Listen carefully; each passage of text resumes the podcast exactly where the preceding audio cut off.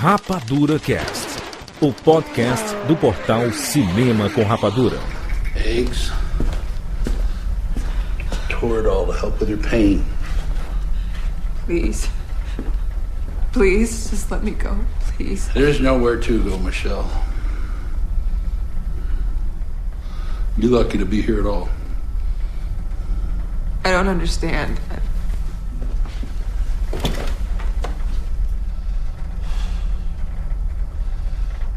There's been an attack. A big one. I'm not sure yet if it's chemical or nuclear. But down here, we're safe. I I was driving north of here. You were in an accident. That saved your life, Michelle. Thank you so much for saving my life. I I guess I should I should go to a hospital now. You can't leave.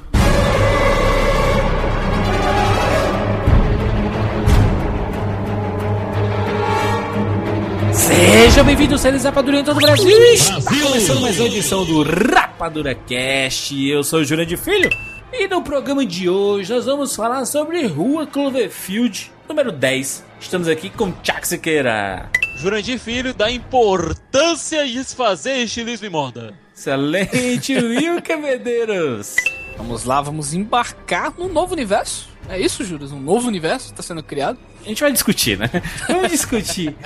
E a dica é: não precisa assistir o Cloverfield de 2008 para assistir o Rua Cloverfield número 10. Talvez o mesmo universo, mas são histórias separadas, são personagens diferentes, são outras coisas diferentes. Se você assiste o Rua Cloverfield número 10, você pode vir lá o Cloverfield de 2008 e tá de boa também.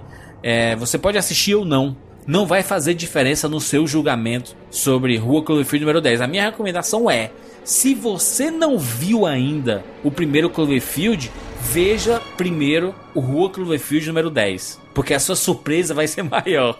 Boa, boa, boa, boa. Opa, concordo, concordo. Essa é a dica, essa é a dica, tá? Nesse cast temos um bloco falando sem spoilers sobre esse universo do Cloverfield, universo do Rua Cloverfield número 10. Pra você conhecer um pouquinho mais sobre a história se você não assistiu o filme. Se você já assistiu, fica ouvindo até o final, porque a gente tem um blocão com spoilers, comentando, especulando, falando tudo sobre esses personagens malucos aí e as nossas interpretações que nós temos desse universo criado pela turma do J.J. Abrams e sua Bad Robot. Então fique ligado. Se você não assistiu, na timeline desse podcast, pega aí no seu aplicativo. Se você está ouvindo o Rapadura Cash em um aplicativo, você olha lá na a descrição, você vai ver timeline do podcast até o momento específico que a gente fala, sem spoilers. E aí, logo em seguida, a gente fala com todos os spoilers possíveis e inimagináveis. É isso. Vamos lá falar sobre Rua Cloverfield e Universo Cloverfield agora aqui no Rapadura Cash.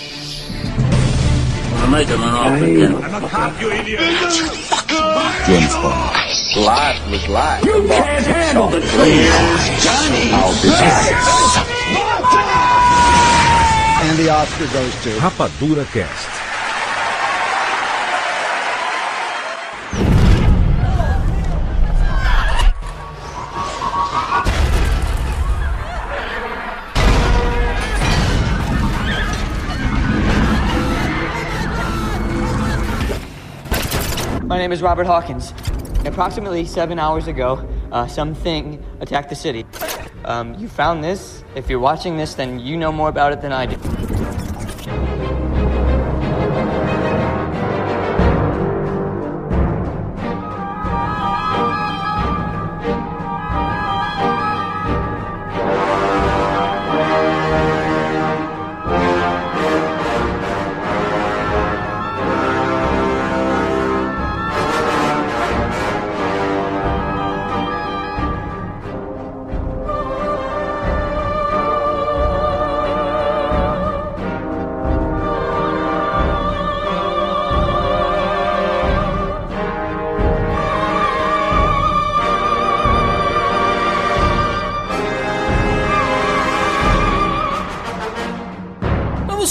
Sobre a mitologia de Cloverfield. Ou a falta dela, né? A falta da mitologia de Cloverfield, né? Ou então a gente tá lidando realmente com uma antologia de histórias de gênero. A gente ainda não sabe disso. Todo mundo sabe como começou essa, essa putaria do Cloverfield, né? Mas tem gente que não, não sabe sequer.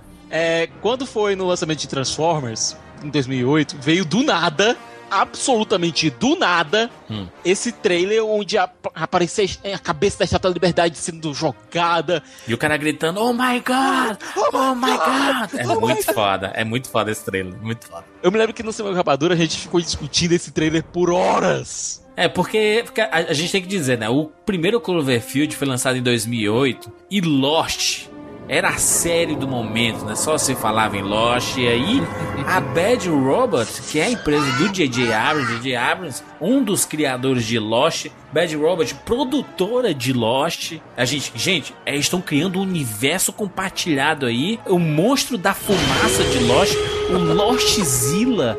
É o monstro do Cloverfield, gente. E começaram aquelas pistas, né? O As teorias, né? Isso, isso. A Rose do Lost tem um determinado momento que ela fala assim: Ah, é porque vocês não sabem o que, o que aconteceu em Nova York e tudo mais. E todo mundo, oh my god! Isso é muito foda. Não, não, sem contar o logo da corporação Hanzo, né? A Bad Robot e o J.J. Abrams especificamente, ele- eles sabem criar esse viral, sabe? Essa, essas coisas escondidas e tudo mais. Ele fez isso até no Missão Impossível, né, cara, que ele dirigiu, né? Colocou vários easter eggs ali também. Depois no Super 8 também, né? Star Trek também tem.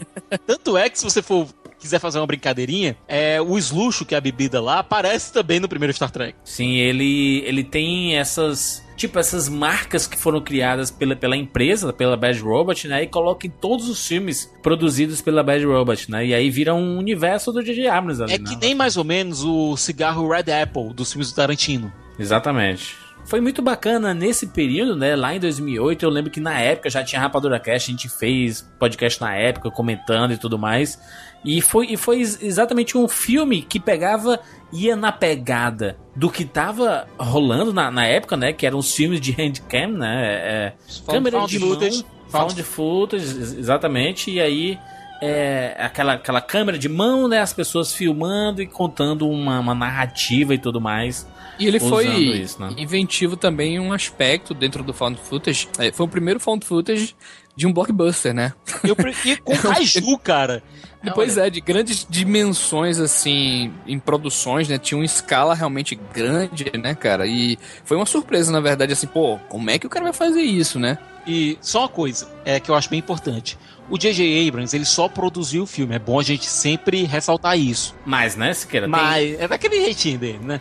Não, não, é, peraí. Porque o, o Matt Reeves, eu não quero tirar um mérito dele, tá? É que é, Eu gosto ele, muito do Matt Reeves. cara, ele, ele, muito fez, ele Reeves. fez muitos filmes depois aí, alguns filmes depois. Mas, este primeiro filme. É aquele negócio, né? O Matt Reeves, ele meio assim, gente, eu tô aqui dirigindo, mas quem dá as coordenadas de todos é o J.J. Abrams. Mas né? olha, só pra falar do Matt Reeves rapidinho, e que eu acho importante é, também é o faro do JJ pra encontrar talento. O Matt Reeves, ele já tinha trabalhado com o JJ em Felicity, que é uma série que ele produziu.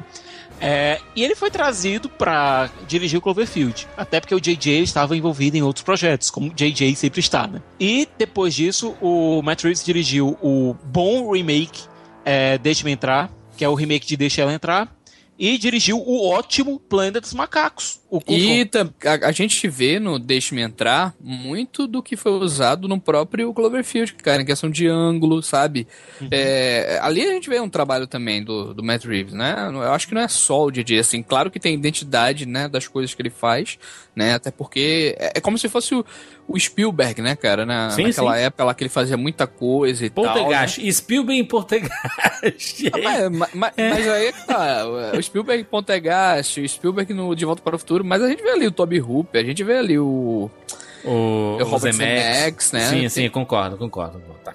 Não vamos ser injustos com o Matt Reeves, não, né? Porque eu concordo, eu concordo, eu concordo com o Will, que, que ele diz que o, você, você consegue ver no, no Planos dos Macacos o confronto, você vê coisas do Matt Reeves lá do Cloverfield, sabe? De al- alguma, algumas sacadas interessantes que virou característica do próprio diretor, né? Que não tem uma carreira gigantesca, mas já tem bons filmes no currículo. né? E outra coisa, Juras, o roteirista, sabe? É o Drew Goddard, que é cria do Joss Whedon. hoje em dia, ele já tem no créditozinho dele, sabe? Roteirista indicado ao Oscar. Bonito. Certo? Oscar de melhor roteiro adaptado por Perdido em Marte. Ele também escreveu alguns dos meus episódios favoritos de Buffy. Angel, é, alguns Escreveu bons episódios- maravilhoso o Segredo da Cabana, né, cara? e Um dirigiu, filme- e dirigiu. Pois é, pois é. Diri- escreveu e dirigiu, né? Que é um filme de terror que. é, não é um bem um filme de terror mesmo, assim. Ele, ele pega várias referências e vários elementos do terror, várias criaturas do terror também, sabe? Conhecida. Faz uma mistureba lá e tal. E deixa o filme muito atrativo, assim, questão de temas também. Pô, fantástico, né? Tem muita coisa de é, Cloverfield em O Segredo da Cabana. Especialmente no fato de que o Drew Goddard é um nerd do caralho que conhece muito bem esses gêneros de terror e kaiju. Se relaciona muito bem, né? J.J. Abrams e depois Joss Whedon, né? Então tá, tá bem relacionado. Ele agora vai ser o produtor executivo da série dos Defensores. Ele foi o criador e roteirista de alguns episódios de Demolidor Isso, tá certo. e da série e agora vai trabalhar como produtor executivo de Os Defensores. Ou seja, né? O primeiro Cloverfield foi, foi um grande acerto ali do da, da turminha do J.J. Abrams, né? Que colocou o Matt Reeves pra dirigir e o Drew Goddard pra escrever. E são caras que estão lapidando o nome deles na, na cultura pop. E é interessante porque esse primeiro Cloverfield, quando ele foi lançado, é, assim como todos os filmes do J.J. Abrams, né, sempre tem uma grande campanha de marketing. E a gente não via o bicho nos trailers e tudo mais. Boa parte do filme a gente não via o que diabos era aquilo que estava destruindo. E era uma coisa fantástica, né? Isso é muito bom, né? Porque causou suspense e tudo mais. Aulinha, né? Assim, vários mestres do cinema. Tiozinho Spielberg mandou gênero. lembranças, né? Sim. Pois é, né? Todo, calma aí, né? Vai mostrando aos poucos e tal. E principalmente quando trata de, ma de do marketing, o DJ é muito louco até em esconder nomes, né, cara? É, sabe? Ele, ele de repente chega, pô, Rua Cloverfield de, é, 10. Que que é isso, cara, sabe? Você fica. Você é pego de surpresa mesmo, né? Mas, Juras, eu não sei se. se eu não, não tô recordando muito bem, mas esse filme ele dividiu opiniões, assim, né? Entre as pessoas, né? dividiu opiniões por causa do final, basicamente, né? O final por, por mostrar o ser, né? E a gente, caraca, porra, não precisava mostrar. Já, já tava um suspense muito foda, eles sumindo, os, os, os caras correndo com a câmera lá na mão, aqueles jovens lá, né? E tudo mais, depois, depois daquela festa. E aí a- os prédios caindo e o exército chegando. Cara, tem um- uma tomada que é fantástica na rua. Quando eles olham a cabeça da Estátua da Liberdade no chão e todo mundo desesperado, gritando e tudo mais. Aí quando eles olham pra trás, eles veem um míssil passando assim. Esse primeiro ato do filme é com certeza o melhor, até porque Porra. você consegue ver alguns planos gerais do bicho sem realmente ver o bicho. Isso. E eles estão em, plan- estão em campo aberto, entre aspas, no meio de Nova York, tentando fugir. E aí chega o exército atirando, cara, com os foguetes e metralhadora. Cara, é muito foda essa, essa cena do primeiro Cloverfield. né? E é muito interessante também é, fazer com que a gente creia naquilo ali, sabe, cara? O cara tá, tá- A proposta do filme é uma found footage, né? Essa questão de você. Você tem que embarcar, cara, em found footage. Se você não comprar a ideia que realmente aquilo ali, né, foram fitas achadas e tudo mais, o, o material achado, né, no caso agora. O HD detonado, deteriorado. Pois é, Inclusive sabe? com algumas partes da fita, fita entre aspas, anterior, né? que entre as tomadas, entre, a, entre as tomadas feitas pelo cinegrafista, que altera de vez em quando, é, a gente tem também algumas cenas é, de um dia no parque, um dia em Coney Island, é, do Rob e da namorada dele. E, honestamente, Wilker, eu acho que é nesse segundo ato, quando o filme se torna é, o Rob, os amigos dele, indo atrás da Beth, que é a namorada dele, é, eu acho que é uma motivação meio fraquinha. Porque vai aquela galera todinha tentar resgatar a menina, sendo que a Marlena, que é a personagem da Lizzie Kaplan, que é uma das. Eu acho que é um dos destaques do filme, a Lizzie Kaplan tá fantástica. Ela mal conhecia o, pesso- o pessoal, sabe? Eu acho que é uma motivação bem fraquinha pra fazer com que eles atravessem aquele perigo todo e potencialmente mortal. É, a gente poderia levar em conta nisso se realmente fosse um filme. é, porque ele é um filme catástrofe, né? De todo jeito, assim, ele é, sim, né? sim, sim. É, mas é, tá, tá se tratando de jovens, né, cara? Assim, eu acho que o envolvimento, assim, o, e o, o espírito, né, daquele momento ali, acho que se justifica, né? Eu acho que tam- também, assim, claro, que tem a pegada de, de ser um filme blockbuster, né? Não é um filme independente, né? E, Apesar do orçamento relativamente enxuto pra um blockbuster. Pois é, ele- a, a linguagem dele não é uma linguagem independente, né? Não é uma linguagem mais autoral, assim, desse- nesse aspecto. Então, é- eu acho normal, sabe, cara? Até essa questão do monstro mesmo assim, é, obviamente, o monstro não, foi um troço, assim, como foi em Super 8 também, não, é não foi um troço bem concebido, né?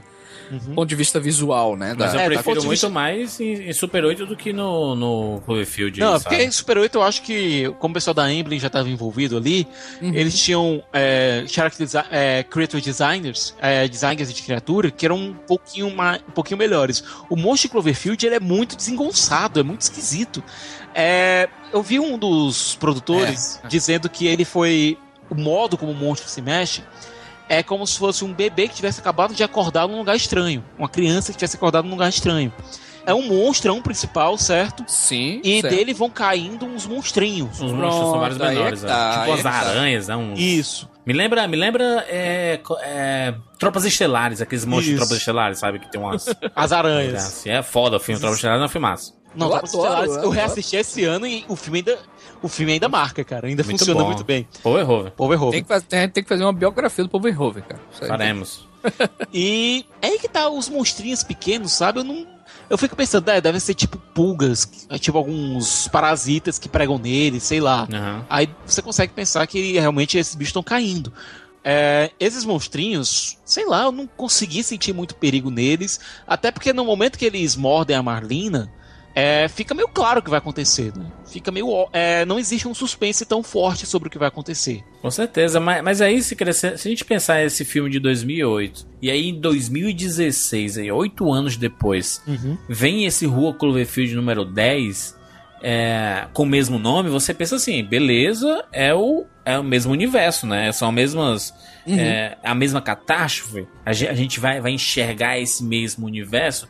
E aí, quando a gente entra no Rua Cloverfield número 10, ele foca mais no psicológico daqueles personagens do que propriamente no universo que tá lá fora, entendeu? Primeiro, Juras, é, enquanto o Cloverfield original ele não tinha uma trilha sonora, é, você tinha uma música do Michael Giacchino que é muito legal, chama Roar, que toca nos créditos. Toca nos créditos finais, é excelente música. Isso, mas durante todo o, todo o filme em si, toda a narrativa, é, você só tem trilha exegética, só tem trilha que toca dentro da história. Aham. Logo no começo do filme você entende porque o nome do filme é Cloverfield, porque o nome do projeto lá que eles encontram é, é Incidente Cloverfield. Então a gente já tem o título do filme logo no começo, nesse original. É, já nesse segundo filme, não. Você tem uma história contada de um contada de um- uma narrativa contada de maneira objetiva e bem mais tradicional. E eu- quando eu quero dizer tradicional, eu quero dizer o seguinte. Posso dar um parênteses aqui para falar um pouquinho sobre como o projeto nasceu, Juras? Por favor, por favor. Pronto. É, o J.J. Abrams, todo mundo sabe, estava ocupado com um pequeno filmezinho independente lá. Qual o nome, hein, Juras? É... Star Wars Despertar da Força. Exatamente. e ele deu de cara com, um- com um roteiro escrito por dois caras relativamente novatos, que é o Josh Campbell e o Matthew Strucken. Tá lá o roteirozinho bacaninha e tal, né? Os caras não tinham muita experiência como roteiristas. E ele viu, olha, tem potencial aqui, mas o roteiro não tá tão legal assim não, sabe? Esse roteiro não é uma- uma- essas coisas não, mas tem potencial. Uhum. O que é que o nosso amigo JJ fez? Olha, eu gostei da história, eu vou comprar, certo? E vou pedir pra alguém reescrever. Só uma, um- uma chave aqui. hein? Já, já que eu abri um parênteses, vou abrir uma chave também. Hum. É, quando você vê o- os créditos de roteiro, você vê roteiro escrito por fulano, aí aquele sinal de ampersand, que é aquele i, e fulano. Aquele sinalzinho significa que os dois escreveram o roteiro juntos. Quando você tem um and, significa que aquele roteiro, aquela primeira pessoa escreveu um tratamento e a segunda pessoa que vem depois do and pegou aquele tratamento e reescreveu. Não, peraí, peraí. Então, assim, se, se tem o nome da, de alguém e tem aquele I Isso. E o nome de outra pessoa, ou seja, aquele, aquela parada foi es- escrito pela dupla, por exemplo. Isso. Mas se tem depois um and, Uhum. é porque aquelas pessoas escreveram e aquela outra pessoa também escreveu um pedaço ou reescreveu. E se tiver mais outra, essa outra pessoa também pegou. Ou seja, passou de 50 mãos aí, né? Ou tem também a questão do history, né? Que é argumento, né? Sim. Vamos dizer que é argumento. Uhum. O Josh e o Campbell, né? Foram, foram argumentos. Vamos dizer, né? Que eles também foram roteiristas. Ele, vamos dizer que era só argumentista e o outro cara, o Damien Chazelle, ele vai lá e faz é, o roteiro, né? Pega o argumento dos caras e faz o roteiro. Mas nesse caso, não. Nesse caso, os três foram roteiristas, né? E, Jura, sabe qual filminho esse Damien Chazelle escreveu? Não faça a mínima ideia, cara. Whiplash. Flash. Caralho, muito bom. Então o JJ pegou aquele roteiro que tinha sido escrito, que ele não achou muito bom, e entregou na mão do cara de Whiplash e disse: Olha, tá aqui, brinca. Faz a mágica acontecer. Faz o negócio funcionar. Rapaz, o negócio é, é muito, muito, assim, interessante, sabe? É, o, o- me pegou de surpresa, né, o Rua Cloverfield, assim, porque eu não imaginava, não, eu não tinha a mínima ideia que esse filme estava sendo feito, né? eu Ninguém acho que sabia. Ninguém sabia, Foi, foi surpresa pra todo mundo, na tava verdade, no contrato, tava no Ótimo. contrato do pessoal que eles não podiam falar nada sobre esse projeto pra ninguém. Certo? Eles Eu- não podiam falar nada pra ninguém. Nada. Zero. E obviamente tinha outro nome, né? Tinha né, Isso. ah, outro, outro, outro tom, né? Que o pessoal fica. fala, né? Pra despistar e tudo mais. E quando eu entrei, quando fui ver o filme, cara, eu vi outra coisa também, sabe? Não tem nada a ver com aquele filme lá, Cloverfield, né? Assim, a. Em tom mesmo, em, em Não, ideia, nada, né? Em nada. concepção, e do ponto de vista narrativo mesmo e dramático, né? E você só descobre por que o nome do filme é Cloverfield, Rua Cloverfield 10 Pois é. na metade. E numa cena bem importante. Ele é E- um filme que eu, eu até comentei quando eu saí do cinema, que ele é um filme que você, quando entra na, na coisa, você já fica naquela. Cara, eu já eu sei como é esse filme já, sabe? Na 10 minutos de filme você já fala, pô, eu sei como é que é esse filme. 30 minutos de filme você. Ah, não é isso não, é isso aqui. Com uma hora de filme, você, não, cara, não é isso, é isso aqui, tá muito óbvio. E no final você tem outra revelação, sabe? É um filme que você tem várias ideias do que vai ser, e isso é muito bom, sabe, cara? O grande mérito desse filme é fazer. é- é- ele se passa dentro de um bunker, né? Pra quem não sabe tudo mais. Uhum. E é, é esses atores, assim, a competência desses caras, né? O envolvimento deles. O e- elenco escolhido, cara, é muito bom. Não, e são três pessoas basicamente no elenco, né? Tirando al- alguma coisa externa, o, o elenco principal são três pessoas e você vê praticamente durante o filme inteiro essas três pessoas, né? A, Ma- a Mary Elizabeth Winstead, que é a Ramona Flowers lá do Scott Pilgrim, né? Ramona. Isso, isso. O John Goodman, né, que é um puta ator, né, um cara reconhecidíssimo. O Fred Flintstone, que a gente aprendeu a gostar do Fred Flintstone, clássico. E o John Gallagher Jr., que tá naquela série fantástica, o New Newsroom. Newsroom. The Newsroom, né? E e ele, ele é muito bom, é um personagem bem bacana no- na, É na série. Mas são, é isso, cara. O filme são esses três E personagens. o diretor consegue, cara, te deixar ali preso, né? Você fica curioso pelo que vai acontecer, né? Não é uma coisa muito óbvia. E, e eu acho que o grande mérito desse filme mesmo é essa dualidade, sabe, cara? Essas metáforas aí, né? A gente vai ver no- a revelação no final. Mas eu acho que o grande monstro dessa vez é, é a dualidade do próprio John Goodman, sabe, Com cara? certeza absoluta, Will. E, e assim, não, não só mérito do, do roteiro, mas como tu falou, o diretor, o, o Dan Trachtenberg, ele é um, é um, é um novato, mas ele, mas ele dirigiu um curta que é fantástico. É o curto da, da, da franquia Portal, né? E é Portal No Escape. É, é um curta bem famoso, ele deu uma viralizada na internet ó, há alguns anos atrás. E é bem bacana, tem um link aqui no post pra você assistir. E, e é, um, é um novato, cara. Esse Portal não tem nada a ver com o jogo, não, É, né? é do jogo, é do jogo. Mas só que não é oficial, né? É, uma vers- é um curta baseado, inspirado no jogo, entendeu? E o cara fez esse curta, fez esse fan vídeo, e a gente já tinha falado aqui da importância de você fazer esse tipo de filme, de você se lançar. A gente fez um, um Rapadura Cash falando sobre é, fãs filmes e falamos desse, desse, desse curta do Porta, cara, na época. O próprio Mama, né, Juras? É, o cara lançou Mama lá e o outro foi lá, pegou a ideia, vamos fazer aqui, né? É, o próprio. Muitos filmes são assim, o próprio Jogos Mortais, né? Se você for pensar. Foi- ele veio de um curta feito na faculdade, aí o cara fez um, um maiores, das maiores franquias de terror do cinema aí, né, cara, recente. E juras, vendo aqui o IMDB do Dan Trachtenberg, você vê que o cara tá na, tá na labuta, sabe? Trabalhou como grip, é, key grip, é eletricista em produções pequenas, cara. Isso, exatamente. Ele trabalhou pra. Ele jogou nas 11 posições até chegar no Google Cloverfield 10. Não, e ele é interessante o trabalho dele também em direção, né? É, a gente tem que Sim, destacar sim. também, porque muita gente, é, de novo, muita gente na internet tá, tá falando, JJ pega todo mundo de surpresa e Então, óbvio que o DJ tem os méritos dele, né? Novamente, assim, essa sacada, essa visão, né? É, até a cara, né? Dele também ali também, certo ponto.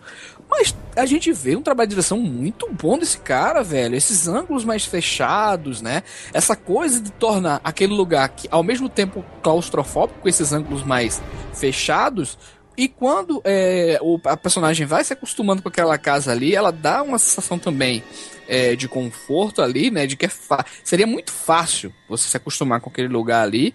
Mas aquela dualidade do John Goodman, que é um personagem muito bem construído aqui. Fantástico, fantástico. É, não só pelo ator, né? Pela concepção do ator, assim. O ator traz esse peso muito forte também.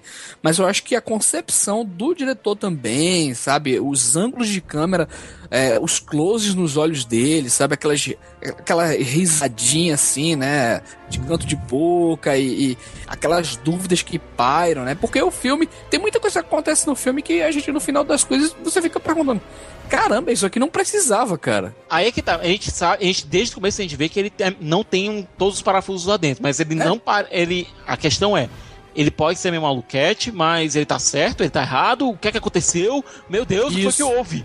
Tem um discurso dele que eu gosto muito, que é quando ele fala: é, vocês, vocês, é, vocês fazem seguro, se preparam para tudo, mas quando a merda acontece, vocês ficam, oh meu Deus, loucura é você querer construir a arca depois que a inundação já veio. E aí que a gente chega no plot principal do, do filme, né? Rua Cloverfield número 10, que você curiosamente, não precisa ter visto o Cloverfield anterior, porque são, por mais que tenha, sei lá, o mesmo universo, alguma coisa do tipo, é, são histórias totalmente díspares, né? São diferentes ali, nem, nem, nem, nem se cruzam assim, então não precisa. Não, para dar um exemplo prático aqui, para muita gente pensar, não, eu preciso ver outro filme e tal. Imaginem que a gente tá no universo zumbi, por exemplo, The Walking Dead, né? E se passa um caso dentro de uma casa, que não, não, envolve o Rick, não envolve ninguém lá, mas se passa dentro de uma casa, que, por exemplo, que nem lá os Oito Odiados do Tarantino. Ninguém pode sair dali, entendeu? Porque tem uma nevasca ali, ou como Walking Dead, ninguém pode sair porque os zumbis vão atacar. E a história se passa ali dentro, né? Entre aspas, pelo que o cara tá contando a gente, né? Que fora tá acontecendo alguma coisa e dentro daquilo ali é desenvolvido, né? Um filme é... meio claustrofóbico, né? Wilker, Wilker, eu acho que eu acho que o grande, maior exemplo, o maior a maior homenagem que o nosso amigo JJ está fazendo aqui com seus Cloverfields é, seria com Além da Imaginação. São histórias isoladas, certo? Que podem ou não se passar dentro do mesmo universo. É aquela coisa, no, frigir dos ovos não importa, mas que elas são ligadas não por, por universo compartilhado ou coisas parecidas, são mais ligadas é, na questão de como elas estão sendo contadas. Porque aqui a gente, tanto no primeiro Cloverfield quanto nesse Rua Cloverfield 10, o mais importante é o elemento humano, o elemento mais bizarro, o elemento mais esquisito. Ele só tá lá para complementar, só tá lá para impulsionar, só tá lá para modificar o elemento humano. Ele não tem um, uma participação efetiva. Tanto é que no primeiro Cloverfield a gente mal vê o monstro. Nesse segundo agora, o filme se passa todo dentro de um bunker. E é bizarro, porque enquanto no primeiro você tinha aquele, aquele primeiro ato que a gente falou, né? Do, do, do Rob e dos amigos dele saindo no meio de Nova York, e a gente vendo todo aquele ambiente aberto, e aquela coisa acontecendo, a ponte, a ponte caindo e tudo. Nesse segundo, não. Nesse segundo, a gente começa de maneira bem devagar com a personagem da Mary Elizabeth Winstead, que é a Michelle, é, saindo da casa dela, onde ela morava com o noivo, e abandonando o noivo. A gente só vê o noivo através da voz dele no celular, que é o Bradley Cooper. Olha aí, rapaz, não sabia. Bradley Cooper. Muito bom. E ela tá saindo desse relacionamento abusivo e tal. E olha, juro por Deus, quando ela tá vindo aqui, quando mostra o plano dela dirigindo, eu fiquei lembrando: caramba! Isso é psicose! Isso é psicose, isso é Hitchcock! A personagem dentro do carro tomando o rumo desconhecido com a câmera de frente para ela. Tudo caramba, a ver, tudo a ver. Caramba, isso é psicose! E pá! O carro dela sofre um acidente, ela cai numa ribanceira e quando ela acorda, ela tá dentro de um bunker, é, com a perna presa, tipo é, Jogos Mortais, com a perna presa num cano, ela deitada tomando soro. Aí você fica, que porra que aconteceu? e aí a gente vê a trama inteira se passando dentro desse bunker e com a, a, discussão, né, de que o personagem do, do John Goodman, um militar, né, ex-militar, um cara precavido como muitos americanos são, né, e tem muitos americanos, principalmente ex-militares, que têm é, é seus, seus bunkers, né, anti-explosões nucleares e tudo mais, onde eles guardam comida, e eles são chamados de paranoicos, né, mas quando a merda aperta, né, principalmente na cultura pop que a gente vê isso, né, quando a merda aperta, todo mundo procura um bunker, né? E aí esses malucos viram os heróis, né? Da, Só da que história, esse cara é um né? pouquinho exagerado também, né? Sim, sim, ele, Ele- é bem ele- exagerado, muito controlador. E aí a gente vai conhecendo esse personagem durante o filme. E aí a gente vê o, o- o terceiro personagem, além da, da Elizabeth Winstead, do John Goodman. Tem um terceiro personagem que é o John Gallagher, que ele chega, ele en- enquanto a Elizabeth Winstead é levada pro bunker, o John Gallagher ele faz de tudo pra entrar nesse bunker. Ele consegue. pra entrar lá dentro. Ele ajudou o personagem do John Goodman, que é o Howard, a construir o bunker. E na hora que aconteceu lá o que o John Goodman disse que aconteceu, que foi um ataque, que ele não sabe se foi nuclear, se foi químico, é, se foi a Coreia do Norte, é, Os se, russos, né? se foram os russos. Porque é aquela coisa, o personagem do Howard, ele foi trabalhou na Marinha, ele serviu na Marinha durante a Guerra Fria, isso fica óbvio. Então ele fica sempre pensando, são os russos, são os russos, são os Não, ele, russos. ele, ele com certeza ele foi psicologicamente abalado, né? Pela paranoia e tal. Tanto é que ele gastou E todo o dinheiro ele- dele na investindo nisso aí, né, cara? Isso. bunker.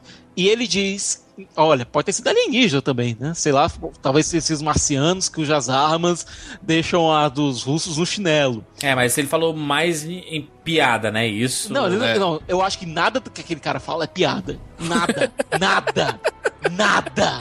Tiago é muito... O Howard, do, je- do jeito que ele fala, ele não consegue fazer nada com piada. Tanto é que uma cena do filme, que eu acho que é uma das mais tensas, eles estão lá jogando um jogo pra passar o tempo e você fica. É o quê? Gente, é verdade, é assustador esse momento, né? O que é que eu sou? Eu sei que. Nossa, é, é bizarro. É um artifíciozinho de direção isso também, né? Sim. É, Você criar, criar tensão, né? E dar pistas, por, é, dando, é, colocando lá uma coisa que o personagem estava envolvido e a- o, ato não acontecer, né? Isso aí é clássico Isso. também. Na de verdade, isso é uma falsa pista. Isso lembrou muito, sabe o quê? A cena do bar em Bastardos Inglórios. Sabe, com o pessoal com um adesivozinho na cara, perguntando quem sou eu. Aham. E, cara, é uma cena muito boa. Bom, de todo modo, é o Emmett, que é o personagem do John Gallagher Jr., ele brigou pra entrar lá dentro. Ele, quando a merda apertou, como o Juras disse, vão, vão procurar o maluco. O maluco Mas com vocês acreditaram nele também? Vocês de cara acreditaram nele também? Porque eu fiquei um pouco duvidando, Olha, né? assim. eu achei que o? Emmett ele tinha mais credibilidade comigo do que o Howard. Nesse, nesse Não, obviamente. Mas porque o John obviamente. Goodman, a a atuação dele tá tão boa e tão convincente que no primeiro momento você o vê como vilão. Em determinado ponto você pensa assim, não, realmente ele quer ajudar, mas ele sabe como é que as pessoas se comportam em situações extremas, né? Então eu, eu tenho que me precaver aqui também. Isso vai amenizando o fato do de- de- dele ter amarrado a Elizabeth Wisher, entendeu? A personagem dela. E, e aí você fica pensando assim, rapaz, esse, esse cara tem algum problema, ele tá escondendo alguma coisa. E no, no filme fica essa gangorra toda hora, cara. Em determinado ponto a gente não sabe pra que lado quem, quem é correto, quem que tá errado ali. Juras, é, durante o filme, é, para mim, ficou bem claro isso. O Bunker e o Howard são a mesma coisa, certo? À medida que a gente vai se acostumando com um, o outro também começa a ficar mais aceitável, sabe? Um é reflexo do, do outro. E um tem tantos segredos quanto o outro. É esse o detalhe. Não, e aí ele fica pregando tanto que lá fora tem alguma coisa que ninguém pode sair, senão imediatamente vai morrer, que vira aquela parada do filme A Vila do Shyamala, né? De assim, olha gente, é só aqui dentro que importa. Só que bem mais bem feito. Platão, Só que né? bem mais bem feito. Alegoria, alegoria de Platão, né, cara? Agora- exatamente, exatamente. É assim, ele fica. Eu, eu, eu, assim, se quer, eu tenho, eu tenho minha- minha- as, as minhas dúvidas sobre o bem feito, porque eu acho que o teu bem feito foi, foi, foi falado pra diminuir o A Vila, e eu acho A Vila um filmaço do Shyamala. Ele, ele, ca- cara, é um filme que tem um conceito muito legal, assim, da, Esteticamente é, um, é uma obra-prima também, assim, do ponto de vista estético. Roger Dickens. Sim, concordo. As pessoas se fecham naquele, naquele, naquele lugar, na- naquela vila, e falam assim, gente, se a gente sair desse muro, tem uma coisa lá fora que vai, que vai, que vai matar. Juras, eu quis dizer o bem feito no, no sentido de que, como são menos personagens, você fica mais claustrofóbico ainda, que você não tem gente com quem interagir lá dentro. Beleza, Sabe? beleza. Uma vila, você ainda tem aquela, toda aquela cidadezinha pra você interagir. Ali não, ali ela tava presa com o John Goodman e o John Gallen Jr. Só! Só! E eu acho que a vila, a proposta não é claustrofóbica, não. Sim, concordo, Will. Que tem, e, in- inclusive, a, um- uma das propostas do A Vila, se você assistir novamente, você percebe que é uma espécie de lavagem cere- cerebral em termos religiosos também, né? a questão assim, da de- informação, né, cara? A questão Sim. de, de você ter acesso à informação. E o fato que a alegoria do A Vila, você é a cega a descobrir tudo. A pessoa cega é a que mais Não, vê. é, tem, tem muita coisa interessante ali na vila, né, cara? Eu, eu- eu acho que Eu a, a ideia do, desse Rua Cloverfield é outra mesmo, assim, Isso. é uma, uma coisa muito mais claustrofóbica. Isso. A ideia do Cloverfield é mais lidar com a questão do ser humano. O problema é que a própria tagline do filme, que não é spoiler a gente dizer, que é só você ver o pôster do filme, é, pro pessoal que é mais spoilerfóbico, mas não poder nem ver o pôster é dose, né? Que é monstros vêm em todos os formatos. Exatamente, que é uma excelente tagline. É uma excelente tagline, mas ela entrega um pouquinho do que tá acontecendo. Sabe? É. Juras, eu acho que a partir desse momento a gente já pode falar com spoilers, né? Olha, gente, vamos aqui falar alguns spoilers, os principais spoilers de Rua Cloverfield número 10. E aí, se você não tiver assistido, corre pra assistir esse filmar. Você já sabe que a gente já, a gente já deu pistas de que é, é notão, sabe? sabe? É notão aqui. Então, corre pra assistir. Depois volta aqui pra escutar o restinho desse podcast aqui com spoilers de Cloverfield, de Rua Cloverfield número 10.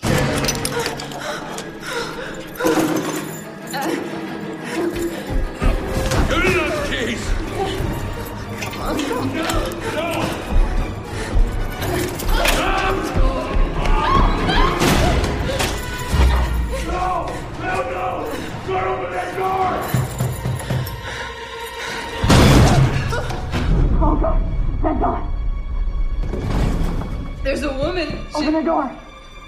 It- it- It's okay. I, I, I just, I, I want to come inside. She looks hurt. She wants me to let her in. Help her. No. One can. No, no, no, no, no, no, no, no, no, no, no, no. No, no, no. Oh my God, I'm fine. I really I'm fine. Please, I, I'm okay. Open the door. She's begging me. Let me in. Let me in.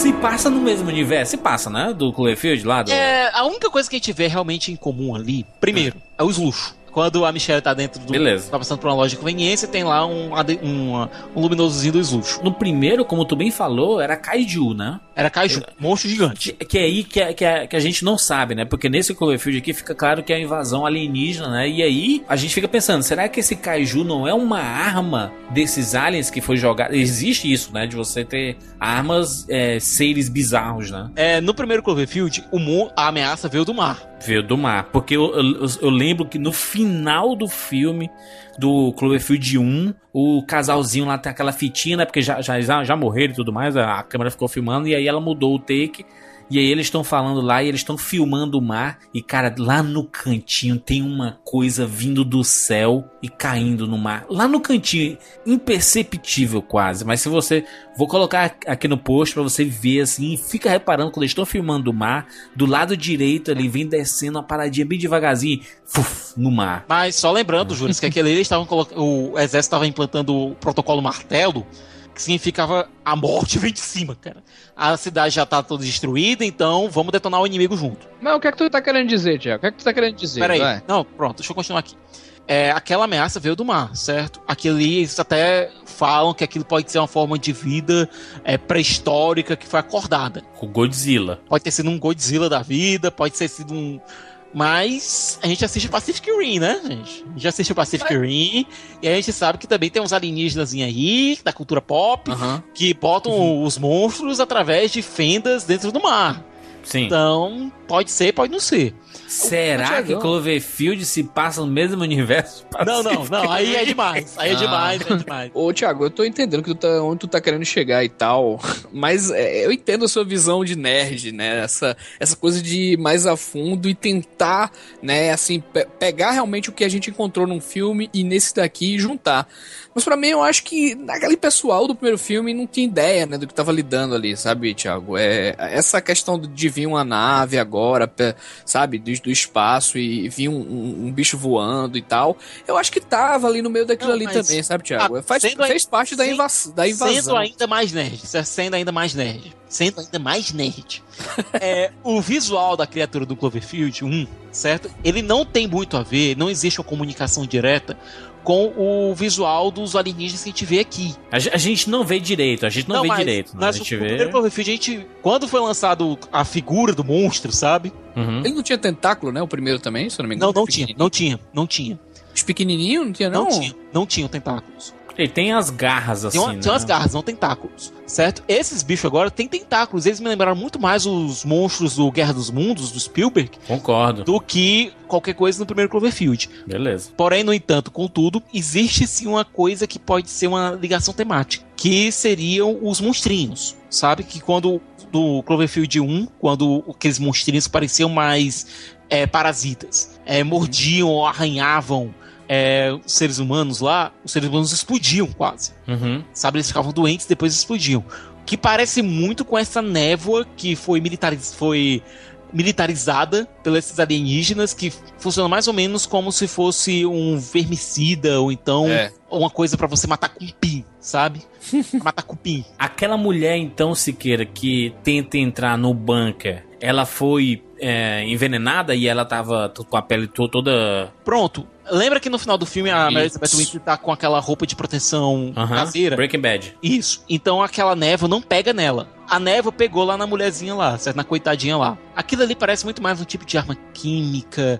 É, pode ser até uma referenciazinha bem bem discreta ou não tão discreta, dependendo de como você encara, é na Palme utilizado pelos americanos é, durante a Guerra do Vietnã. O nome Cloverfield do primeiro filme, eu não, não sei por que é que surge. No filme, o nome Cloverfield é, no segundo filme aparece mostrando que é o endereço do Howard. Não, não, não, não. No primeiro filme. No, no primeiro, primeiro filme. filme. foi um codinome é, escolhido lá para militar. Para evento, para os militares. Certo? Os militares colocaram lá é, evento Cloverfield. Nesse segundo filme, especificamente, é porque é o endereço do Howard. Do Howard lá, né? Rua Cloverfield número 10. Isso, que a gente descobre quando ela chega lá naquela sala, ela passa pelos pela tubulação. Que é engraçado você ver a Mary Elizabeth Winstead, que fez a filha do John McClane, é, andando em tubulação, né, cara? Exatamente. Mas foi lá no quarto filme, né? No quarto filme, né? É? Ela foi filha lá no quarto e no quinto. No quarto e no quinto filme. Mas, Siqueira, uhum. é, tem um momento desse filme que a gente vê uma espécie de uma escotilha. Uma espécie não, uma escotilha, uhum. né? e a câmera igual a Lost, cara aquela câmera de baixo pra cima, assim. Uhum. É um easter eggzinho aí, bem bonitinho, né? Tá que pariu, que coisa fantástica. E no vidro escrito Help, de trás pra frente, né? Parece, só, só faltava o Not Paying Boat.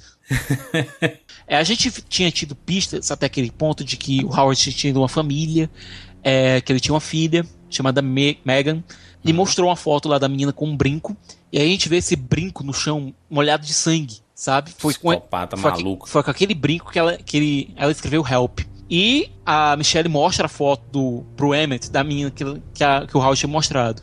E o Emmett diz: Olha, essa aqui é uma menina que tinha sumido é, alguns anos atrás e todo mundo achava que ela tinha fugido da cidade. Aí o terror é instaurado, né? Nesse momento, juras, eu olha, eu tava pensando em duas alternativas. Primeiro, o Howard tinha feito aquilo tudo, que é o que depois acabou se confirmando, ou então como o, o Emmett tinha ajudado a construir aquele bunker, aquilo poderia ter sido. Poderia ter sido o Emmett que tinha sequestrado a menina, mas era. Mas o. é, também era uma possibilidade. E. Cara, a partir desse momento eles perceberam uma coisa: a gente precisa dar o fora daqui. Porra, eu preciso dar, bater palmas aqui, dar o Tocantins todo, sabe? Pro hum. Demi Chazelle e pro Dan Trachtenberg. Por quê? as pistas foram plantadas pouco a pouco. E tudo ali fez sentido. A camiseta é, com parede etem, é, a foto, o, o discurso do Howard, o, o fato de que o Howard não conseguia tolerar que o Emmett tocasse de qualquer maneira na Michelle. Por quê? Porque o Emmett ele não conseguia enxergar a Michelle de jeito nenhum como mulher. Isso. Ele via a Michelle como criança, como pior, como a filha dele que a, A filha dele, é. que a esposa pegou e levou pra fora, pra longe, quando percebeu que ele era maluco. E aí a gente vê, a gente consegue montar na nossa cabeça todo o filme que esse Howard, ele sequestrou aquela menina ten- tentar transformar ela na filha dele, depois que a mulher e a filha foram embora. É, e quando a situação chegou De forma forçada, né? de forma forçada, ele sequestrou e tentou transformar a menina na filha dele. Mas Aham. ele conhecia ela, Thiago? Tu acha assim? Não, ele morava, ele morava na cidade, ele morava na cidade. Ele deve ter sequestrado a menina porque ela devia ter mais ou menos a mesma idade da filha.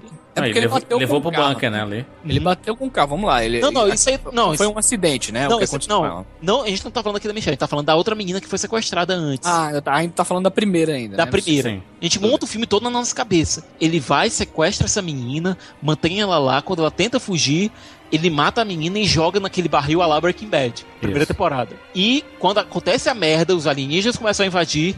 é, ele tá na estrada, a gente vê que ela, a Michelle viu o caminhão quando ela tava abastecendo. E o cara, o, o Howard provavelmente viu a Michelle. E a psicose dele deve ter tocado ali, ó, psicose. Ah, ah, ah. Uhum. Ele tirou a menina da estrada, pegou e levou pro bunker pra servir como uma substituta da filha dele. Tu acha que coincidiu o fato de ter existido realmente um ataque? Ou o John Goodman não sabia que tinha acontecido um Não, ataque? ele sabia que tinha tido ataque e tava correndo pro bunker. Tava no correndo pro caminho, bunker, tá. no caminho ele viu a Michelle e resolveu, eu preciso transformar essa menina, eu preciso da minha filha de volta, eu Não, preciso mas da foi, minha um- filha não de foi um volta. acidente? Não foi um acidente, cara? Não carro? foi acidente, pra mim aquilo não foi acidente. É, pra mim foi, foi muito premeditado, porque no, aquela câmera, Will, que é no posto de gasolina e, e chegando o caminhão do. Do- Ah, boa, boa, boa, boa, Não, boa. Foi, é. foi muito premeditado ali, sabe? Ah, é, de, eu, de- não- eu não tinha, eu não, não, não que lembrei. ela olha assim meio estranho, né? E ela meio. É, boa, pois boa, é, boa. por isso pra mim foi isso que aconteceu. É, o Howard estava voltando, ele precisava voltar pro bunker porque a merda tinha acontecido. No caminho, ele viu a Michelle e percebeu, eu preciso da minha filha no meu bunker, eu preciso da minha filha no meu bunker. E a psicose dele, pá, atacou. Ô, ô, ô. Thiago, outra coisa também, outra dúvida. Então quer dizer que ele pegou essa menina e sequestrou dois anos atrás sem ameaça nenhuma de monstro, né? Ele só Sem sequestrou. ameaça nenhuma, só sequestrou ele. Tô dizendo, a psicose dele era, ele precisava da filha dele. Se ele não tivesse a filha, ele ia pegar alguém e transformar na filha dele. Como eu tô falando, psicose. Vê a importância. Eu vou até parecer ridículo falando isso. A importância da cortina pro filme. Um dos elementos mais marcantes do psicose do Hitchcock, qual foi? A cortina. O assassino tirando a cortina e esfaqueando a Janet Leigh. Aqui ela, a Michelle, ela tira a cortina pra construir uma proteção pra ela. Exatamente, a cortina da- do banheiro, né? Isso. A cortina do patinho. Será que ele viu na TV? É, existiu, aconteceu um ataque em Nova York e tudo mais. parará, e aí ele, putz, vou pro meu bunker. E aí ele, no, no caminho, ele leva a Mary a Elizabeth Winstead junto, né? É uma possibilidade. É uma possibilidade. É Só uma que- possibilidade, né? Só que tem um detalhe, Juras. Esse filme se passa em uma época bem mais presente. Como é que a gente sabe disso? O iPhone da Michelle. Uhum. É um aparelho muito mais, muito mais moderno do que aquele que- daqueles que a gente viu no Cloverfield. É, mas é um iPhone, acho que eu diria que um iPhone 5, talvez. Uhum. Só que É. em 2008 não existia ainda iPhone 5. Então ele é contemporâneo, né? Então, Isso. Então, esse aqui, passaram os oito anos. É, a gente pode até dizer que aquele primeiro, o monstro, a gente pode até jogar que foi um primeiro ataque, sabe? Uhum. Só que não faz muito sentido você jogar só um monstro num planeta daquele, desse tamanho. E o rádio informa que algumas. Ela, ela, tá, ela ligou o rádio naquele momento lá. Pois é, no, no final do rádio? filme, no final do filme já mostra que há uma resistência. Né? Passaram mais ou menos um mês ali, vamos colocar, Certo, um certo, mês, certo. já tem uma resistência e que os humanos estão ganhando terreno. Sim, sim, mas antes, antes daquilo ali. Tu não acha que Antes- Mas ela estava muito de boa, mas ela, estava tava muito, muito de, boa. ali. As pessoas não, não iriam estar de boa com os ET atacando, né? Mas pelo amor de Deus, né, mano? O ataque tinha acontecido ali, durante o, o período que ela estava na estrada. E é aquela coisa, você tá na estrada, é, se você estiver ouvindo música, se você tá- tiver com seu MP3 ligado, coisa parecida, você não tá ouvindo rádio. Você não tá tendo feed de notícia o tempo todo. Não, e ela tava com a ligação do, do, do- do namorado ali, né? Do noivo ali. Pois é, na pedindo pra ela voltar. Pedindo pra ela voltar. Então, Ela- ela tava- então o, o, o Howard teve um estalo quando viu ela no posto de gasolina, foi? Vocês Foi. acham que ele encontrou ela no caminho, assim, não foi nada Eu, premeditado? a- assim, ela- eu acho que ele parou no posto de gasolina pra Viu abastecer, alguma coisa do tipo, e aí viu, ou ele tava passando e viu, e deu a volta pra parar lá também. Decidiu persegui-la, porque no, no primeiro momento a gente pensa que foi um acidente dela. Mas aí, a partir do momento que eles vão conversando e eles vão falando e tudo mais, e ele mesmo caminhão entrega, dele, né? e mostra o caminhão dele com a tinta A vermelha. caminhonete. a caminhonete. A caminhonete Isso. dele com a tinta vermelha, você já mata. E ela já mata. E é, e é esse prêmio de que dá nela pra ela ficar. Esse cara é maluco. Nesse desenrolar é que a gente vê a virada da personagem dela, né? Porque a gente pensava assim. Não, é uma, uma pessoa comum que, que foi sequestrada por um maluco e tudo mais, e aí ela tem que, que, que dar um jeito. Mas ela, ela tem um comportamento diferente, né? Ela não fica parada esperando Eu as acho que ela é coisas, né? desconfiada, né? ela fica desconfiada, ela tenta, ela tenta jogar aqueles gestos verbais, assim, dizendo, ó, mas eu preciso ligar pra minha família, ver como é que eles estão. Aí diz, ó, t- todo mundo morreu. Mas ela é uma personagem de atitude, é isso, Isso. que eu tô falando, entendeu? Ela Não, ela não, é, fica claro, esperando, Isso. ah, alguém vai vir me salvar. Não, ela vai dar o jeito dela. Assim, eu tô desconfiando aqui, eu vou tentar sair. Porque né? a Mary Elizabeth Winstead, cara, ela é foda. Oh, e também, Thiago, é uma pessoa que, daquela, que tá ali naquela situação, né, cara? Assim, obviamente que existem vários tipos Ela de primeiro, a primeira né? coisa que ela nota nele é a arma. Primeira coisa que ela nota Sim. nele é a arma. Ela vai avaliando, olha, esse cara é muito maior do que eu, muito mais forte que eu e tá armado. E a câmera faz questão de mostrar que ele é gigante. O diretor usa muito bem o tamanho do John Goodman, cara. Sim. E, e é aquela coisa, é um tamanho que pode servir tanto pra mostrar uma figura bonachona como uma figura ameaçadora. E aí foi uma boa escolha do John Goodman, porque o John Goodman ele sempre faz papel de cara que a gente acha gente boa, entendeu? Então, ok, tem um filme ou outro que ele faz um papel de um escrotão e tudo. Mesmo no Grande Lebowski, cara, você acha ele meio relativamente simpático. Exatamente. E aí coloca nesse filme que tem essa dualidade, porque, porra, é um personagem que a gente. É um, é um ator que a gente gosta, entendeu? Que tem a cara de bonachão, que é engraçado. É o Fred Flintstone, gente, pelo amor de Deus. E aí, é, tem a dualidade do cara maluco, psicopata. Tem, tem uma hora na, na mesa que eles estão comendo lá e ele se revolta que tu. Caralho, que atuação foda, gente. Quando ela pega na mão dele, quando ela pega na mão do cara, né? ele pega fica revoltado, fica, fica possesso. Porque aquilo ali quebra a ele fantasia dele. desrespeitou ele, né? Não, não, aquilo ali, aquilo ali, que quebra a fantasia dele. Porque ele tá, tendo, ele tá com a imaginação na filha inocente, filha inocente, a minha menina inocente. Ele não consegue ver a Michelle como mulher. Ele não consegue. Tu não consegue ver, Siqueira, nesse personagem, além disso, não da relação pai e filha, de um pedófilo maluco do caralho? Não, não. Ele não consegue sexualizar Não, a Michelle de não consigo, maneira, não. de maneira Não, nenhuma. Ele e- não consegue. E Ele isso é retratado muito bem no jogo, sabe? Acho que no- Sim, na- naquele, sim, naquele sim, jogo, sim, quando eles per- ele pergunta a ela, é, ela é o quê? Ela é um pouco mais que uma menina. Ela é uma.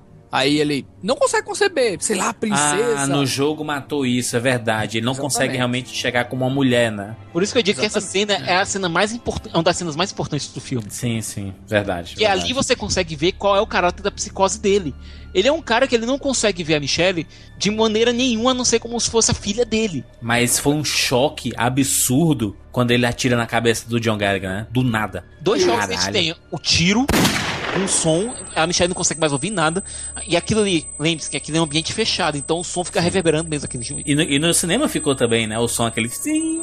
A gente, a gente é ela, né, cara? Ali é, a- o barulho é ela. E foi, foi de uma inteligência muito E bacana. por isso que eu digo, o design de som desse filme é lindo. É lindo o design de som desse filme. E a conversa dele assim, não, eu tive, eu tive que fazer isso, ele tava tramando alguma coisa, né? E, putz, que merda, né? cara? Não, e é aquela coisa, pariu. a cumplicidade entre a Michelle e o Emmett não é sexual, não existe relacionamento sexual entre os dois. Uhum. Os momentos que a Michelle tenta se insinuar de maneira mais sensual pra, pro, pro Emmett, e é sempre de maneira contida, bem bem Proposital, sutil, né? É sempre pra irritar. proposital pra Pra provocar. irritar.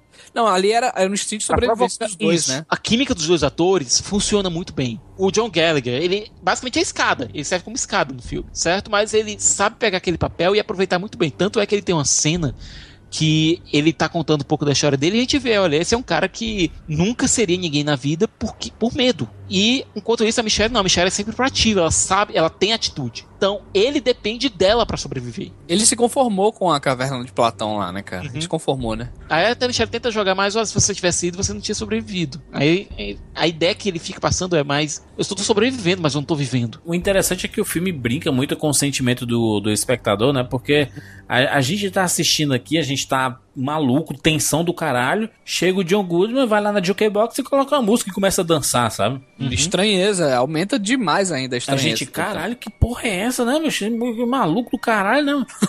e aí, e, e aí eles começam a desenvolver o plano, até que o cara morre. Tem toda a trama do, do John Goodman, né? De dele, dele caindo na, na- E virando um monstro. virando monstro, né? Basicamente, né? Aham. E ele Queimando vira. o rosto. Ele fica todo Até deformado. a ele... voz. Isso, até ele- a voz dele. ele vira um monstro. E aquela coisa, ele fica gritando: Você não sabe o que tem lá fora! Vira um monstro da história. Agora, essa partezinha aí que ele diz, é, eu achei isso aí meio que, tipo, um tantinho forçado, tipo. Tem uma coisa que eu não te, não te falei ainda, sabe? Tipo, o quê que ele não falou ainda, Será sabe? que ele sabia? Se- Será que ele não, não tinha. Não, não, era um cara que. ele Porque, por exemplo, ele mostrava lá o rádio, mas a gente não, não tinha noção de se realmente aquele rádio tava ele funcionando podia, ou não. ele podia ter entendeu? utilizado o rádio e ter visto como estava a situação. Porque, porque no, no quarto dele, ele disse que ninguém podia entrar no quarto dele. Ele poderia ter, ter TV, ter rádio ali, ter, ter Não, informação. e outra, ele, faz assim, ele fala assim: você não pode escapar dele. Tem uma coisa que eu não te falei ainda, você não pode escapar dele. Que eu fiquei assim, caramba, porque, que é, porque assim, nessa altura a gente já, já pensou Não, que não, o que ele fala é: Você não sabe o que tem lá fora. E você não pode escapar dele, cara. Ele fala isso também. Tem uma coisa assim, Agora, ele, aquela- ele, a- dele você não pode escapar. A cena do esfaqueamento, que ele tenta esfaquear ela através do, do tubo de, de ventilação, cara, aquilo ali é tenso pra caralho. É, ela é filha do McLean, né? E ela naquele tubo lá do primeiro Duro de Matar, não sei se vocês lembram disso aí. Foi outra referência bacana que o diretor fez, né? E a É. cena que mostra ele olhando pra cima, sabe? Enquanto ela tá lá no dentro do duto de ventilação, cara, aquilo é- aquele plano foi muito, muito foda. Agora, a gente precisa falar também na parte mais controversa do filme, né? Que é o final, É o exatamente. final. né? O Hideo Kojima, que é o criador da franquia Metal Gear Solid, Metal Gear, Metal Gear Solid, é, ele soltou um tweet dizendo que assisti Cloverfield, gostei muito, mas o filme seria 20% melhor se tivesse não a 10 minutos 10% mais cedo. Coisa que a gente pode também colocar pra alguns Metal Gears, né? é a melhor resposta pra ele, né? Disse assim, ah, é boa. E de- deu Kojima, pe- pense nisso dos seus, nos seus jogos também, né? É, e você pensa em relação ao, Clo ao Rua Cloverfield, né? Nada aconteceu ali, né? Até que você descobre o que aconteceu realmente quando vê a mulher lá. Exatamente, descamba, descamba pro surreal, entendeu? Descamba realmente pra. Realmente tem coisa alienígena mesmo, e tem. Isso é uma surpresa muito bacana, que quem não viu o primeiro Cloverfield tava até agora achando que. Assim, realmente, aquela mulher que, tá, que veio ali do lado de fora correndo, é, encontrar com ela, foi uma armação, sabe? Não, mas a gente, é, a gente não vê na câmera, certo? Mas a Michelle faz referência dizendo que eles vi, ouviram ela morrendo. Viram e ouviram ela morrendo. Sei, Então, Thiago, realmente- Mas a- as pessoas que não viram o primeiro ainda, entendeu? Porque o que eu tô querendo colocar é o seguinte. Sim, sim. Quem, quem não viu esse filme, o primeiro filme ainda, e não sabe que Não realmente sabe. existe esse lance de ET, porque o que a gente vê é zoado de helicóptero e carro, entendeu?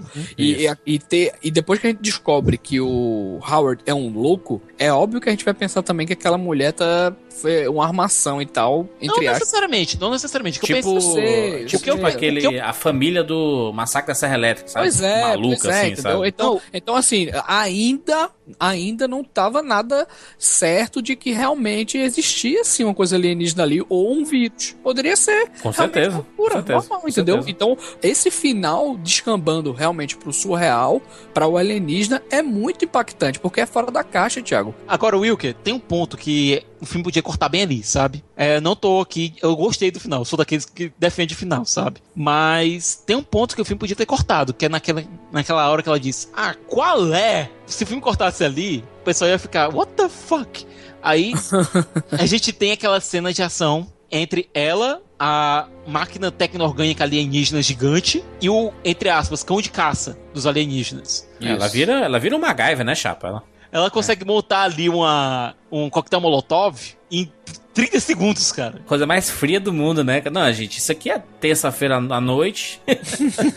Ela, Vamos não, ela não só monta o coquetel molotov em 30 segundos, mas como ela acerta o buraco na hora certa, no melhor estilo Cope Bryant. Não, ela, quem não, ela imaginava? vira a Ripley. A Ripley do... do... Não, e quem imaginava que, por exemplo, alguns minutos antes, né, nesse esse drama que a gente tava lá, esse suspense com um cara, a gente ia ver essa mulher se tornando uma, uma heroína de ação, sabe? Pegando Não, mas peraí, mas peraí. ela demonstrou no filme que ela é assim, né? Ela, Não, é ela é uma desenrolada. Ela é Ela é filha desenrolada. de uma Clay, cara.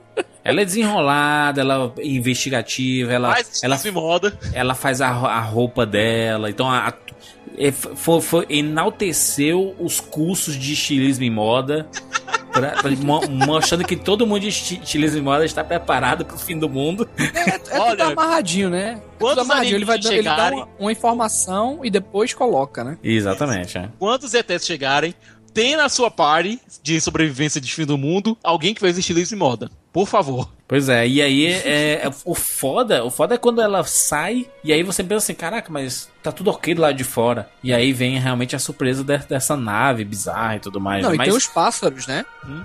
Tem uns pássaros assim Ela vê voando os que ela... patos voando em pera pé e Isso, isso, isso. Aí Aí ela vê no horizonte aquela máquina gigante. Aí quando o bunker explode, aí obviamente os alienígenas notam e vão atrás dela. Sim. Aí começa eu acho que o alienígena nota no, no, no alarme, né? Também ali, né? Não, Não, não, do acho, carro, é. não, acho que foi a No explosão. que- alarme do carro. Não, acho que a- que fez o- a máquina grande notar foi a explosão. O alarme do carro serviu para atrair o cão de caça. O, o cão de caça, porque a explosão foi depois, né? Depois do alarme, né? Que ela entra na, na não, a explosão casinha. foi antes do alarme. A explosão foi antes do alarme. Foi antes do alarme? Foi antes do alarme. E aí, pá, pá, pá, pá, pá, tá vindo a máquina, só que vem primeiro o cão de caça, depois quando o alarme começa a tocar, quando ela vê a máquina vindo, ela tenta pegar o carro, tenta o caminhão, não, o- não dá certo, vai atrás do carro, aí o alarme dispara. Gente, aí é que tá. Essa cena de ação, ela é um pouco desconexa do, do filme. Não tô dizendo um pouco. Da não proposta do filme. Sim, acha porque que ela- o filme era que outra um pegada, da né? proposta. Isso.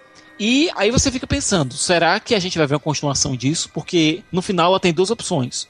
Ou ela vai pro assentamento humano, Ela escuta no rádio, né? Tem uma Isso. chamada no rádio, né? Que é, você pode ir para o hospital ou para um local onde eh, estão precisando de pessoas para contra-atacar, né? Uma coisa do Isso. tipo. ou ela vai para assentamento, fica lá com os civis, ou então elas estão pedindo qualquer pessoa que tenha treinamento médico ou militar de combate ir para resistência em Houston. Ô, Thiago, mas tem tudo a ver também com a as ideias malucas do Drigudar, né, também. Se a gente for imaginar os, os 20 minutos finais, os 10 minutos finais do Segredo da Cabana, é completamente diferente de tudo que a gente viu, né, cara, no filme, né? Aí É, fica pensando, será que a ideia desse final veio do Daniel Chazelle ou veio dos escritores originais? Ou do próprio JJ ali, Ou do sabe? próprio JJ, de, né? De, de- de deixar um gancho para uma franquia, porque o filme deu dinheiro aí, né, mas Deu dinheiro, deu dinheiro. Ele custou pouco e arrecadou bem. E tem outro detalhe, né? É, o JJ ele disse: olha, a gente tem uma ideia para conseguir juntar os dois filmes. Eles funcionam isolados, mas a gente tem uma Isso. ideia de se a gente for fazer um terceiro, a gente tem como juntar os dois. Não, e eu acho que deu um charme maior, Thiago, essa, essa coisa no final, sabe? Porque ele poderia ser aquele filme ali muito bem desenvolvido, muito bem feito e ok, o drama, o suspense, as referências, tá tudo beleza. E eu acho que esse final, ele deu um charmezinho porque ele é muito fora da caixa, sabe? Ele é muito Muito, é. diferente, assim, do que, do que a gente espera. Então, pode, possa ser que, assim, o, o Kojima, que é um cara que faz muita coisa louca também, não É um curtiu, que né? não. Mas, irmão, vê, vê o começo do Metal Gear 5 e você não. Seu Kojima, você é um que não pode reclamar de absolutamente nada. de ideias malucas, sabe? Bizarras. O sabe? 3, o que é que ele fez ali no 3, né? O cachorro do Raiden no Metal Gear Rise me lembrou o cão de caça. Lembra Pois é, mas- o cão de caça desse aqui. Gente, vamos aqui para as notas. Para. Nota especificamente para a rua Cloverfield, número 10. Wilker, nota de 0 a 10, por favor. Bom, vamos lá. Como eu falei, é um filme que me surpreendeu bastante, né? É, trabalha com muitas referências, prende o espectador, assim, o trabalho de, dos atores foram excelentes, assim, né? Passa uma credibilidade muito forte.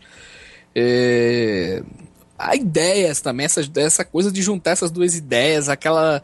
O final, na minha opinião, na verdade, ele, ele acrescentou um algo a mais, né? Um plus a mais, ele é muito diferente do que a gente tá acostumado a ver. E então ele tanto funciona como um filme, como um drama ali, um, um, um lance meio, um suspense mesmo, claustrofóbico, como também é, tá situado ali naquele universo, e sim, aquelas criaturas existem. Então é, é- é muito bacana nesse ponto. Por outro lado, também, eu acho, assim, que o roteiro, ele tem muita amarrazinha, sabe? É, é muita casualidade e é aquela coisa do, tá, eu compro isso aqui, sabe? Não, é Uhum, desse uhum. jeito, ok, é, é assim mesmo, tudo bem, sabe? Não é aquele, não é aquele grande roteiro, acho que tudo ali, é, eles, eles fizeram e colocaram pistas ali é, coisas que acontecem que são usadas pra justificar algo, sabe? Uhum. É, o, acho que o, todo o roteiro, a ideia e tudo é muito bom, mas as amarras e tal não são tão grandes assim. Mas eu acho que, de modo geral, é, é um, é um filme muito bom, assim, eu, eu gosto do filme, acho bem bacana e me surpreendeu. O cara eu fico entre o 8,5 aí, 8,5, 9, 8, 8,5 por aí. Muito bem, rapadorizado. Vou dar minha nota aqui também para Hulk Cloverfield 10. É, fui assistir já sabendo que muita gente tinha gostado do filme. Para mim foi uma surpresa, porque o primeiro filme eu, eu, eu fico com aquela notinha 768, assim, um filme que eu me diverti e achei o final despirocado, absurdo, sabe? Assim, acho que fugiu totalmente da temática que estava sendo abordada no filme. Mas eu, foi bacana ver que o, esse segundo filme estava tendo uma receptividade muito boa. E aí eu fui mais empolgado. Né? Não, então tem, tem que ter uma coisa diferente aí, né? Porque, putz, o trailer é totalmente diferente do primeiro filme, é uma outra linguagem e tudo mais. E o filme acerta em cheio praticamente o, é, a, a, sua duração inteira, sabe? Assim, é um, é um prato cheio de, de um, um thriller, sabe? Não tem gordura, né, Juras? Não, não tem, tem gordura. Não tem, não tem. Todas as pistinhas estão lá, sabe? Todas as explicações. Ah, eles não explicaram isso. Tem lá, tem lá o detalhezinho, tá escondidinho. Todas as amarras, muito redondinho, todas as amarras. Tá tudo bonitinho lá. Ele não precisa ficar fazendo flashback explicando as coisas, porque ele, ele, ele, ele faz questão de mostrar. E aí você vai juntando as peças e no fim você monta esse quebra-cabeças. E é muito bom o jeito que ele que é, que é montado o filme, sabe? Eu, eu gostei muito da, da, da montagem do filme. E aí, cara, quando tem um momento de ação mesmo, né? Já fora da casa, eu também achei interessante porque eu gosto do conceito do Cloverfield, sabe? E da mesma forma que eu gosto, por exemplo, do conceito do The Walking Dead, e The Walking Dead é uma das franquias que se beneficiam muito de histórias que, é, sei lá, tem a, a, linha principal é a linha da, da turma do Rick. Mas aí a gente vê o Fear the Walking Dead que se passa no início do, do Apocalipse Zumbi. É uma outra galera, uma outra história no mesmo universo, mas é, é uma outra coisa. O grande lance são as pessoas, né, Júlio? O, grande, grande lance, lance são as pessoas. A gente vê no jogo do The Walking Dead são pessoas completamente diferentes, a Clementine. Então você vê outra história e é igualmente boa, sabe, assim, a história. Então, assim, se você tem um universo rico e bom, você consegue construir histórias boas se as pessoas, se a trama desses personagens foram, forem bem desenvolvidas, que é o que acontece no Rock Field número 10, né? Então, eu dou nota 9, cara, gostei muito, filme muito divertido, um filme que te deixa na pontinha da cadeira, assim, no cinema, você fica, vai, vai, filha da puta, você fica nervoso e tudo mais, é um filme bem bacana, é, cheio de tensão, só tira um, um, pontinho mesmo por causa desse final, assim, gente, aí, vamos fazer um filme de ação agora para ter sequência, sabe? É, foi, foi muito jogado, sabe? Por mais que eu tenha gostado do final, eu gosto desse putz, é uma baita personagem e tudo mais, a gente vai ver mais dela, putz, ela destruiu sozinha um, uma, uma nave gigantesca e tudo mais, então imagine quando ela tiver preparo, né, cara, vai é ser do a caralho, filha do assim. McLean, cara. É quando ela tiver com preparo, ela vira o Batman, cara. Exatamente. Siqueira, nota, Siqueira. Nota 9, Jurandir. Tem um texto no, aqui no cima com Padura, mas, pô, filme bem fechadinho, bem redondinho, bem legal. Esses Cloverfields estão me, me parecendo filmes de gênero, sabe? Que sabem explorar muito bem todas as características de onde seus diretores estão se metendo, sabe? Sim. Além de ser um tremendo celeiro de talentos. É, eu acho que o JJ precisa continuar a fazer esse tipo de longa, produzir esse tipo de longa, é, precisa continuar encontrando diretores e roteiristas que saibam realmente contar histórias legais e que realmente tenham um entendimento de onde eles estão se metendo, do gênero que eles estão, com o qual eles estão brincando. Quando eu falo que esses caras são nerds, é que eu digo que realmente eles têm um conhecimento muito bom de cada do terreno eles estão brincando, sabe? Da, ca, da caixa de brinquedos que eles têm. Ver histórias desse jeito, sendo bem contadas, pô, já pensou o terceiro sendo um filme de guerra? Meio, meio aquele, como é, Batalha de Los Angeles, né? Assim. Só que bom, né? Só que bom. Muito bem, fica a dica aí, fica a dica do que a gente quer ver pro futuro. É isso. Falando sobre Rua Cloverfield número 10, deixe seu comentário aqui no cinemacomrapadura.com.br. Querem saber a sua opinião. O que, você achou do filme? Faltou alguma coisa? Algum easter egg? Você achou alguma coisa a mais? O que, é que você acha do J.J. Abrams e suas produções? Você viu o filme anterior? É uma pergunta pertinente aqui, se você viu o filme anterior. Tem muita gente que foi assistir o Horror Filho número 10 e não viu o filme anterior, né? Então, é, é uma boa. É uma boa pra, pra gente saber esse termômetro aí, se você... Se tudo foi surpresa, se você já esperava que já tinham é, uma coisa lá fora, ETs, kaijus, ou que seja, etc. Queremos saber a sua opinião. As reações. Sim, compartilhe com a gente também é, suas opiniões nas nossas redes sociais. Nós temos lá facebook.com.br Cinema com Rapadura. Vá lá no buscadorzinho do Facebook, coloca Cinema com Rapadura, você acha já a nossa fanpage. Tem o nosso Twitter que é rapadura, também facinho de seguir. Só pesquisar rapadura, você já segue logo e já fica sabendo das novidades do, do Cinema com Rapadura, Rapadura Cast, da turma que faz o, o Cinema com Rapadura. E, não menos importante, o nosso Instagram, né? instagram.com barra cinema com rapadura, arroba cinema com rapadura, você segue lá e você recebe todo dia um monte de fotinhas legais sobre a cultura pop e tudo mais. É isso, gente. Nos encontramos na próxima semana. Tchau. What they say when we're together. And watch how you play.